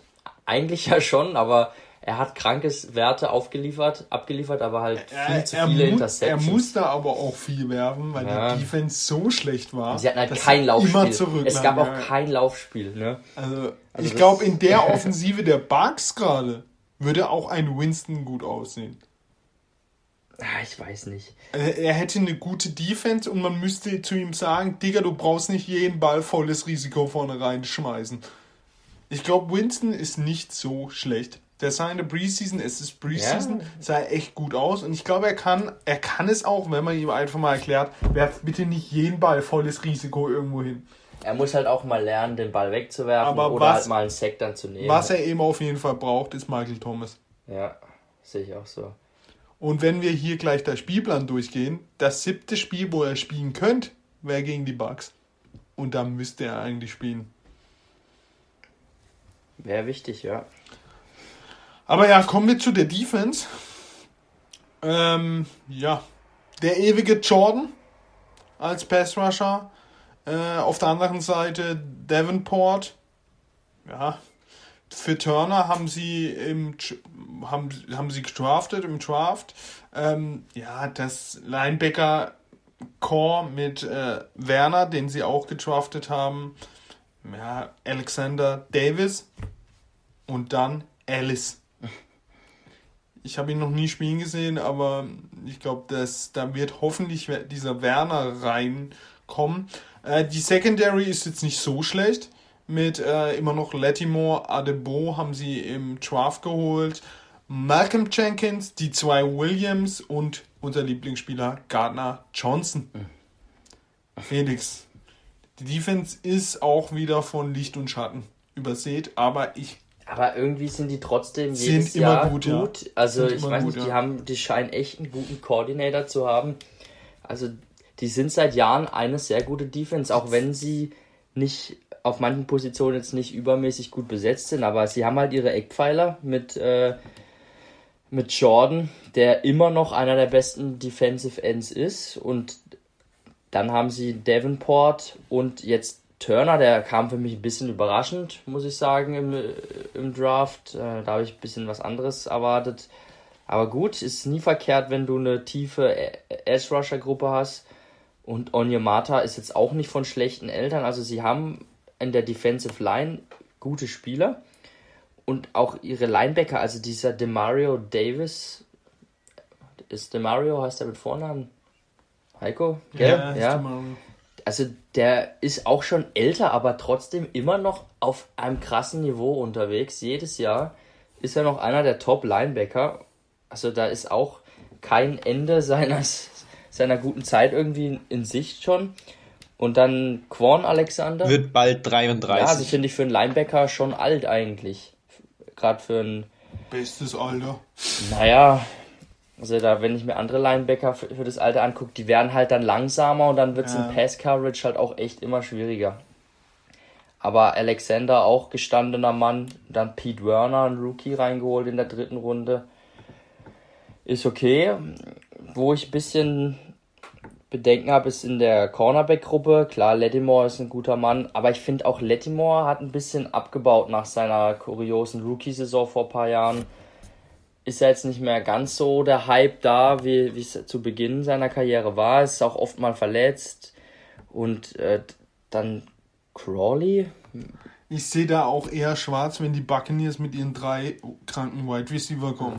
Ja, also. Und da kannst du eben schwierig. Wer ist denn der Nummer 2 Cornerback Crawley? Ken Crawley von San Francisco gekommen, aber sie haben auch noch Paulson Adibo aus dem diesjährigen Draft, dritte Runde. Ja, ist halt ein Rookie. Ja, der glaube ich nicht gespielt hat wegen Opt-out in der Saison. Also, da haben wir ja viel Spaß, mhm. wenn man die anderen sieht. Also Crawley ist in seinem sechsten Jahr, ist 28, war schon in fast allen Teams gefühlt. Also ist ein Veteran, aber jetzt kein, kein Topmann. Also als Nummer zwei auch eher wackelig, oder? Kann man schon ja, erwarten. Ja. Also das, da die Gruppe ist sich etwas schwach und die Safeties, äh, Malcolm Jenkins, auch schon gefühlt immer dabei, seitdem ich Football schaue. Guter Leader, Veteran, ja. Ja, aber gut, und Gardner Johnson ist kein schlechter Spieler, ist halt ein absoluter Hohlblock, also ich hasse den ja auf den Tod. Ähm, sehr provokanter Spieler, äh, sucht immer die Scharmützel. Das brauchst du aber. Das, ja.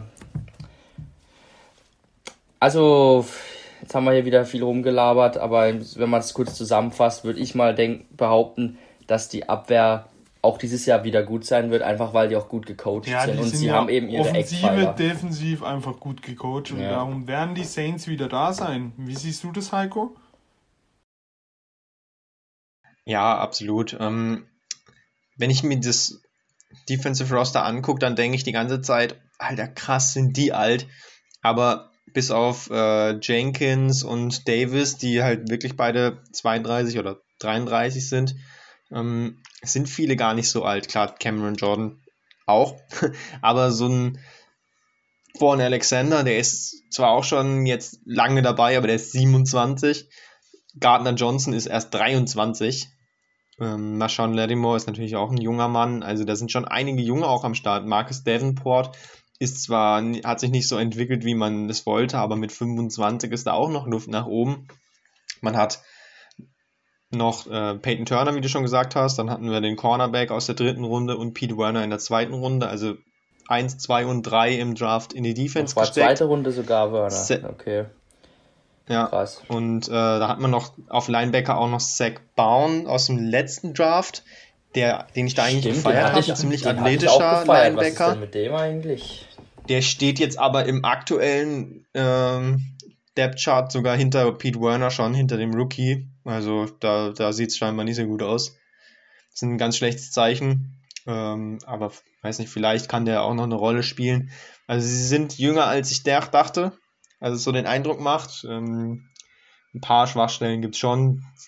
Defensive Backs sind jetzt nicht so überragend oder schon am Ende ihrer Karriere, bis auf Latimore.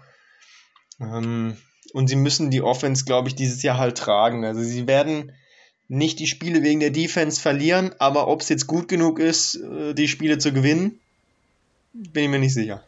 Ja, kommen wir mal zu dem Spielplan. Sie haben von den Teams, die wir gerade schon genannt haben, in meinen Augen den schwierigsten Spielplan. Sie haben die Packers, die Bucks zweimal, die Bills und die Titans. Also da schon die Tops, Top-Teams der Liga.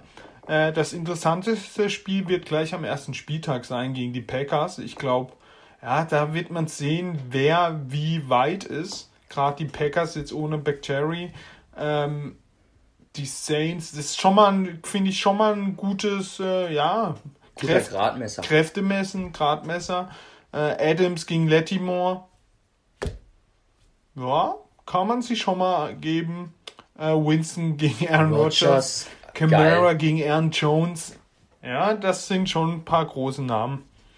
Aber sonst, ja, auch ein Spielplan, aber ein Spielplan, bei dem man erstmal durch muss. Ich habe gerade die starken Teams vorgelesen. Da kommen natürlich noch die Patriots dazu, die Seahawks, die Cowboys, die Dolphins. Also, ja, also. Und dazu muss man auch noch sagen, erstes Spiel ähm, eigentlich zu Hause gegen Green ah, ja, Bay, stimmt. aber wegen äh, Ida, heißt er, glaube ich, äh, der Sturm, ja. Ähm, spielen sie nicht zu Hause. Äh, das heißt, auch noch quasi aber auswärts. Weißt du, also, sie, wir ziehen jetzt nicht. Ja, weiß nicht spielen, genau, wo sie, sie spielen. Sie werden jetzt nicht nach Green Bay ziehen. In Jacksonville habe ich gelesen. Ja, stimmt, in, irgendwo in Florida da drüben. Ähm, aber halt nicht im eigenen Stadion. Du hast trotzdem irgendwie äh, nicht ganz so das Heimfeeling. Ist das Stadion beschädigt? Ist jetzt auch kein Vorteil. Tobt der Sturm da der immer noch? Der, Sturm, der, Sturm. Ich glaube, es geht um so alles drumrum, vor allem. Äh, Stadion selbst ist, glaube ich, jetzt nicht beschädigt, wüsste ich zumindest nicht, aber Infrastruktur mhm. drumherum ist wohl schwierig und, und, deswegen sind sie jetzt erstmal einfach komplett auch weg. Auch interessant, Jacksonville ist kein Dome, ne? Aus dem Chaos raus sind. Und äh, die Saints spielen ja im Dome. Also da ist schon mal, würde ich sagen, schon ein Nachteil gegeben. Ja, ist auf jeden Fall kein Vorteil, dann äh, nicht zu Hause im Dome gegen die Packers zu spielen. Ja. Die kein Dome haben, sondern im schönen Lambo spielen, wo es immer windig ist. Äh, kommen wir zum Le Ja, aber denen, denen ist Florida aber zu warm. kommen wir zum letzten Team, zum Titelverteidiger, zu den Tampa Bay Buccaneers.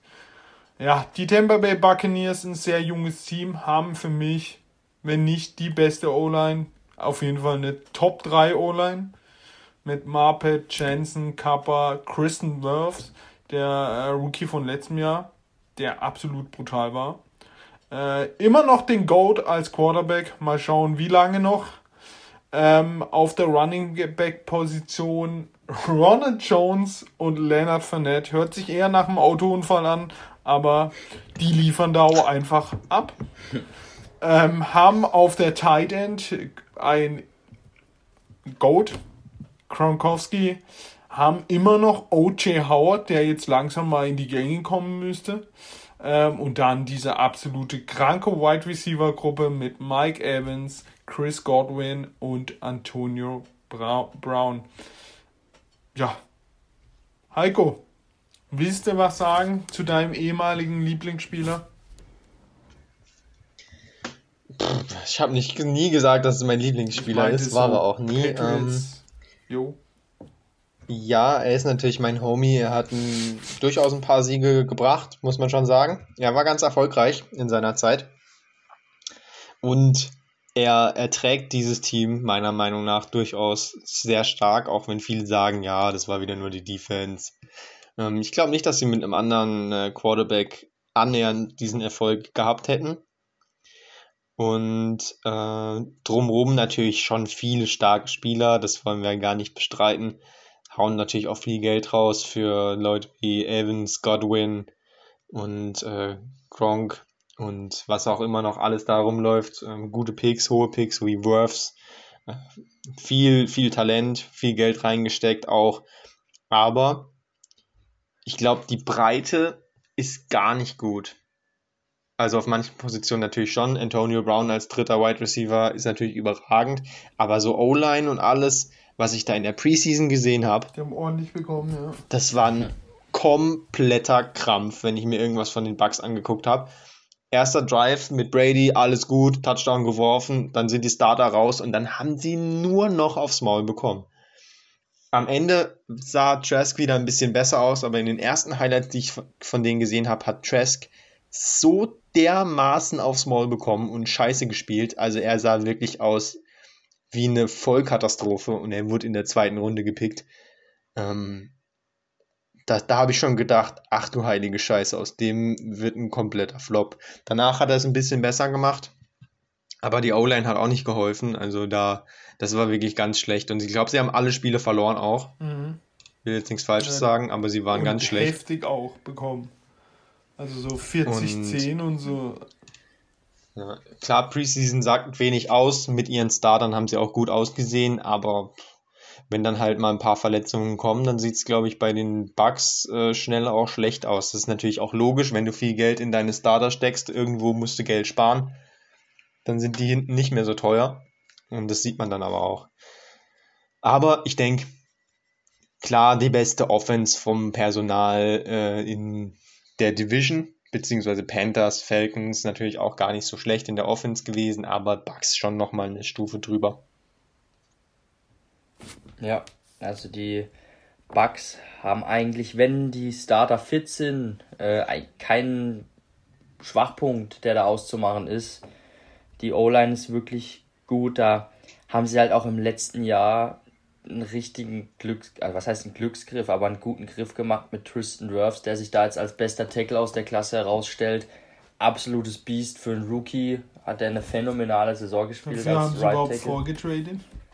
Ja, aber zum Beispiel Teams wie die Giants hätten ihn auch schon haben können, haben sich aber für Andrew Thomas, Thomas entschieden, der gar nicht gut aussieht. Äh, also da haben die Bucks alles richtig gemacht und boah, die Receiver-Gruppe Antonio Brown, Godwin und Evans ist schon echt krass, aber ich finde auch, da muss ich sagen, die Gruppe tief dahinter, wenn sich da nämlich einer verletzt, dann ist da immer noch Tyler Johnson, den sie letztes Scotty Jahr Miller.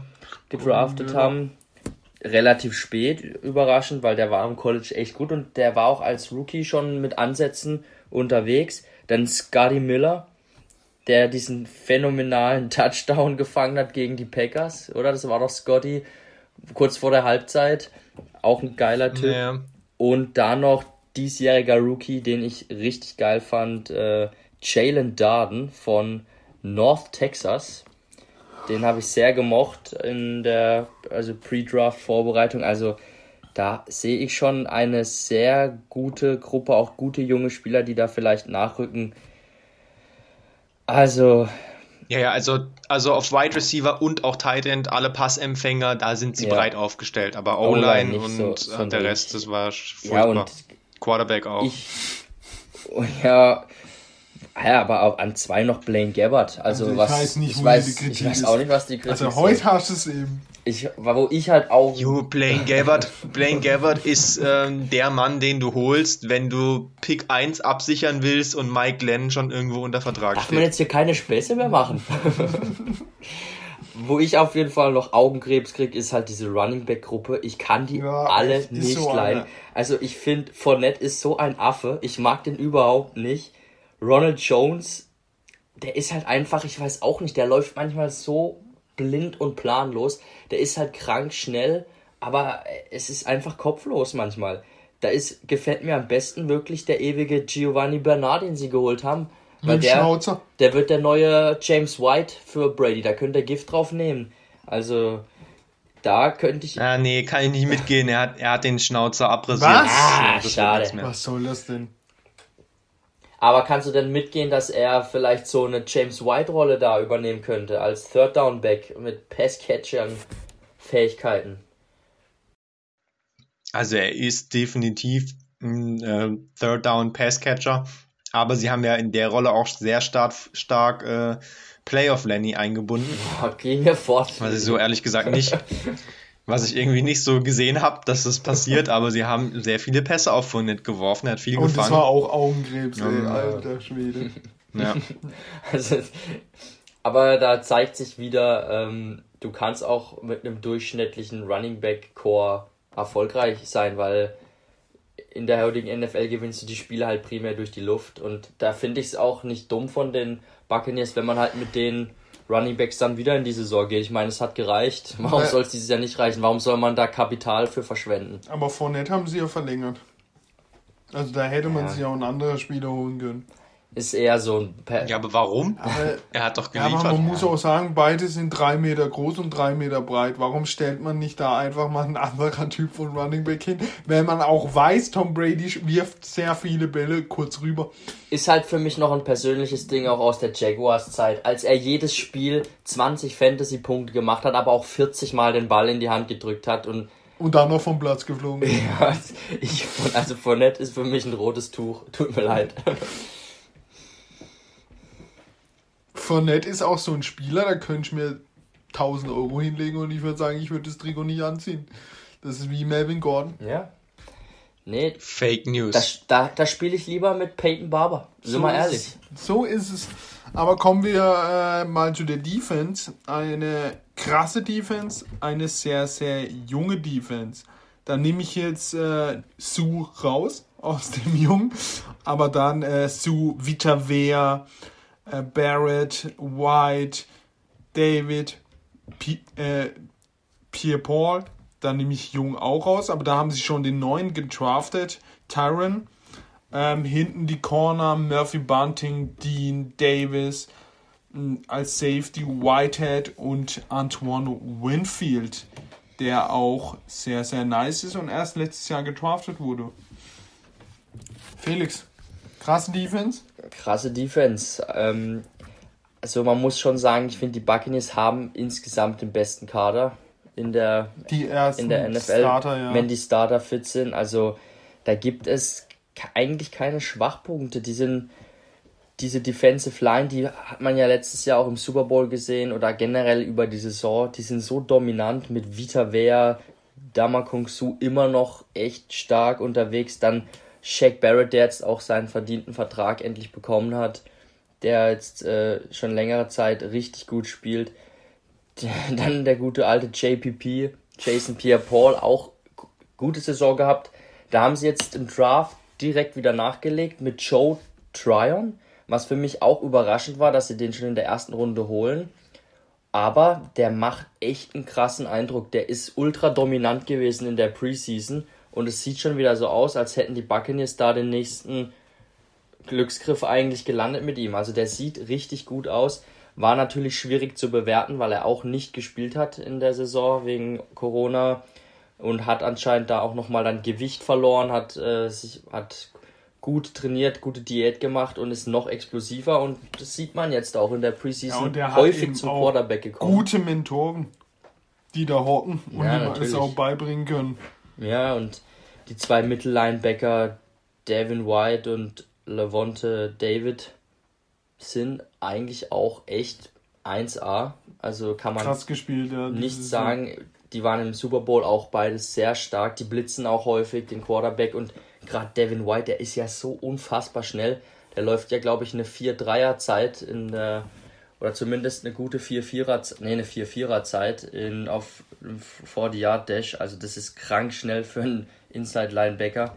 Der ist richtig stark und auch das Backfield mag ich richtig gern. Da ist jetzt nicht der absolute Superstar da, dieser absolute Nummer 1 Cornerback, aber sie haben wirklich drei richtig gute Männer und, und jung eben auch. Und jung, weil sie haben halt in den letzten Jahren immer wieder relativ hohe Picks, meistens Zweit- und Drittrunden-Picks in Cornerbacks investiert, sehr viele Picks. Und sie waren auch immer weit vorne. Ja, und, und die, die kommen jetzt einfach immer besser in Fahrt. Also Jamal Dean, und ähm, Carlton Davis haben jetzt den Sprung geschafft und äh, Sean Murphy Bunting. Das sind drei richtig geile Cornerbacks, alle noch sehr jung und die werden auch in diesem Jahr wieder gut spielen. Und gleiches gilt eben dann auch wieder für die Safeties, wo sie Winfield in der zweiten Runde gedraftet haben letztes Jahr, der auch sofort als Rookie überzeugen konnte. Richtig toller Spieler, der hatte mir damals schon auch sehr gut gefallen vor dem Draft und ähm, man muss auch da den GM vielleicht mal loben, weil der, also die Buccaneers, ich weiß noch, als wir angefangen haben, Football zu gucken. Die waren so schlecht. Da waren die Buccaneers eigentlich ein Bottom Three Team. Die waren katastrophal. Ähm, und was die sich jetzt aufgebaut haben, so über die letzten vier, fünf Jahre, ist echt. So schnell geht's, ja. Echt, oder was heißt über die letzten vier, fünf, über die letzten, sagen wir über die letzten drei Jahre, diesen Kader jetzt aufgebaut zu haben wirklich Chapeau an den GM, wirklich gute Arbeit geleistet. Ja, aber da siehst du, was gute Arbeit ausmacht, wenn man sich da die Jets und die Jaguars anguckt, die Jahr jahrelang hinten waren und jetzt immer noch Remine. Mhm. Heiko, deine Meinung? Ja, gibt es nicht viel zu ergänzen. Ich habe ja schon gesagt, Offense ist ähm, schon die beste in der Division und in der Defense ist es ganz eindeutig die beste. Äh, da kommen dann am ehesten vielleicht sogar noch die Saints ran, aber ähm, ist auf jeden Fall die beste Unit in der Division. Ähm, brutale Bretter dabei, Vita Vea, geiler Typ. Die Linebacker mit äh, White und David, krank. Hinten drin feiere ich vor allem Antoine Winfield. Äh, der fliegt da schön als Safety von, von der Seite, Seitenlinie zur anderen. Äh, macht Spaß, die Defense. Äh, Dame Kong Su ist jetzt nicht gerade ein Spieler, den man ähm, sympathisch finden muss, aber naja, aktuell auch Corona übrigens. Ähm, müssen wir mal schauen, wie sich das noch verbreitet im Team. Äh, er ist nicht der Einzige, der Corona hat, beziehungsweise ich weiß nicht, ob alle Corona haben. Er hat auf jeden Fall Corona, der Rest könnte auch nur so auf der Covid-Liste stehen. Da sind noch zwei O-Liner und ähm, der Kicker, Ryan Suckup, einer der Kicker. Wir haben natürlich jetzt noch einen anderen äh, wenn sich das jetzt noch verbreiten sollte die Woche, dann könnte es vielleicht ein bisschen eng werden. Wenn ein paar gute Spieler fehlen zu Saisonbeginn, wäre ungünstig. Aber wenn das nicht passiert, dann sehe ich da überhaupt kein Problem mit dieser Defense. Die wird dominant sein. Das stimmt. Kommen wir zum Spielplan. Ja, am Donnerstag spielen sie schon gegen die Cowboys. Finde ich, ich finde ein sehr, sehr interessantes Spiel weil da sehr, eine, zwei sehr starke Offensiven aufeinandertreffen. Und äh, ich bin echt gespannt auf die Cowboys Offensive gegen diese Buccaneers Defensive. Ähm, ja, sehr interessant. Und dann, also, ja, der Spielplan ist jetzt nicht so schwer. Ich denke für die. Aber ich finde, vorne ist der schon spannend. Vorne ist er spannend. Dallas, ja. dann klar Falcons, dann holst du den Sieg, aber dann Rams, Patriots, Dolphins. Ich finde es spannend. Die haben eben viele Gegner, die mhm. nicht schön zu spielen sind. Müssen die Bears auch schon wieder gegen die Buccaneers spielen, um Himmels Willen. auf jeden Fall, ja. Aber er ist auf jeden Fall machbar kommen, bevor wir zu den Rankings kommen, ist mir noch was eingefallen. Ich glaube, das haben wir gar nicht erwähnt. Cam Newton wurde gekartet. Ja, ich wollte es auch nochmal ansprechen am Ende, ob wir noch vielleicht äh, über die Patriots eine ganze neue Folge machen einfach. Aber dann machen wir vielleicht nur Cam. Ähm, du hast ja gesagt, er wurde gekartet.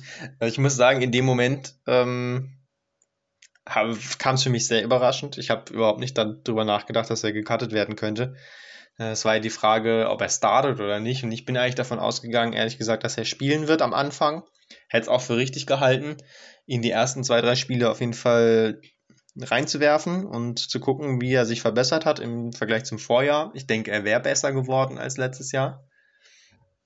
Und dass man Mac Jones einfach noch ein bisschen Zeit gibt, ähm, nochmal ein bisschen Film gucken aus dem richtigen Spiel und ihn vielleicht dann am Ende vom Spiel vielleicht mal für eine Serie reinschmeißt. Äh, oder wenn Cam vielleicht mal gerade äh, gesackt wurde und sich mal einmal schütteln muss äh, am Ende vom Spiel, dass man dann sagt, hey, komm, Mac, mach doch mal eine Serie. Ist klar, das ist jetzt eher untypisch, aber je nach Situation kann das schon mal vorkommen. Und dass man dann ihn langsam aufbaut, aber sie haben sich jetzt dafür entschieden, direkt mit äh, Mac Jones zu gehen. Kann ich auch gut mit leben. Der hat eine gute Vorbereitung gemacht. Jetzt muss er natürlich gleich mal ähm, zeigen, was er hat. In Woche 4 dann gegen Tom Brady. Da sind die Stories jetzt schon geschrieben. Braucht man keine Werbung mehr für zu machen für das Spiel. Ähm, dass er dann wirklich gecuttet wird, Cam, hat verschiedene Gründe. Ähm, viele denken, ja, es liegt daran, dass er eben nicht geimpft ist und äh, man dann eben nicht ihn als Backup haben will, weil er dann unzuverlässig ist, weil er immer wieder auf die Covid-Liste kommen könnte oder weil es einen einfach stört, dass er nicht geimpft ist. Aber glaube ich ehrlich gesagt nicht. Und Bill hat es natürlich auch gesagt, dass es nicht der Grund war, muss er aber. Er ist ja nicht so blöd wie Urban Meyer und sagt die Wahrheit und bekommt dafür äh, eine Strafe wahrscheinlich jetzt von der NFL. Der hat ja gesagt, ja, spielt auf jeden Fall eine Rolle bei unseren Entlassungen. Darf man dann natürlich nicht. Aber ähm, ich glaube tatsächlich, dass Julian Edelman mit seinem Kommentar ganz gut die Situation beschrieben hat. Er hat halt gemeint, ähm, wenn du mit Mac Jones jetzt gehst, dann musst du halt auch voll mit Mac Jones gehen und dann nicht in der zweiten Woche, wenn er ein schlechtes Spiel hat, dir die, die Frage stellen lassen von den Fans und von den Medien, ah, könnte man denn jetzt nicht äh, Cam Newton wiederbringen, sondern jetzt haust du einfach Cam Newton direkt weg dann ist die Rolle klar. Es gibt auch keine Gruppe mehr im Team, die eigentlich lieber Cam starten sehen würde. Und äh, es ist klar auch, dass dann Mac Jones spielt, egal was passiert, egal wie schlecht er ist, weil ein Brian Hoyer wirst du nicht bringen oder ein Garrett Gilbert, den sie jetzt noch geholt haben. Die bringst du nur, wenn das Spiel schon vorbei ist. Deswegen, es macht durchaus schon Sinn, auch wenn es im ersten Moment hart war. Und ich bin auch mal gespannt, ob er jetzt irgendwo ein Team findet. Es war heute die Cowboys im Gespräch. Habe ich das richtig gelesen? Ja, nee. Ja, aber ich glaube, das, das, wird nichts. Ist halt so, es würde Sinn machen. Aber ob das jetzt schon so konkret war, weiß ich nicht. So, auf jeden Fall kommen wir jetzt zu den Rankings. Ich finde es sehr, sehr schwierig, diese Division zu ranken. Aber ich fange einfach mal an mit meiner Nummer 4 und ich setze auf die 4 die Atlanta Falcons. Uff, also ich habe sie ja noch so gut geredet und habe gesagt, dass sie vielleicht ein bisschen besser werden könnten. Deshalb kann ich sie ja eigentlich nicht auf 4 setzen. Und deshalb setze ich die Panthers auf 4. Jo, also ich sehe auch die Falcons auf Platz 4. Ich mag sie eigentlich vom, also als gesamte Franchise aus dieser Division am meisten. Ähm, Finde die Falcons eigentlich cool, aber ich glaube einfach mit dieser Defense wird es zu wenig Siege geben dieses Jahr und es wird am Ende nur Platz 4. Dann darfst du gleich mit deiner Nummer 3 anfangen. Ja, und da habe ich vielleicht jetzt einen äh, eher größeren Schocker, denn ich habe auf 3 tatsächlich die New Orleans Saints. Ähm, ich glaube, die werden dieses Jahr nichts reißen. Gründe haben wir schon besprochen. Offense einfach sehr, sehr dünn. Ähm, Skill Positions äh, also Wide Receiver und auch Tight End, einfach nicht gut besetzt. Michael Thomas fehlt und ähm, die Defense ist mir einfach nicht dominant genug, um dann sehr, sehr viele Siege zu holen. Ich schätze die Panthers einfach stärker ein als Team. Da steht und fällt natürlich alles mit Sam Darnold. Ich hoffe einfach, dass er nicht komplett reinscheißt ähm, für meine Projection jetzt hier und sehe die Saints auf drei nur. Hm. Also, da ist bei mir, bei mir sind die Panthers ja schon äh, vergeben. auf Platz 4 und äh, deshalb gehe ich jetzt auf Platz 3 bei mir mit den, mit den Falcons.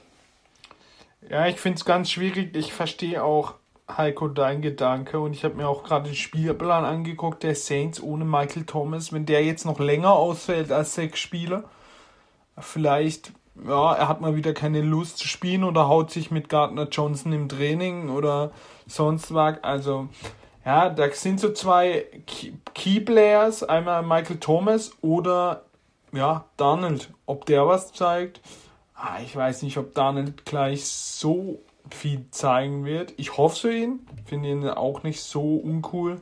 Aber ich gehe mit den Panthers, also die Panthers auf drei.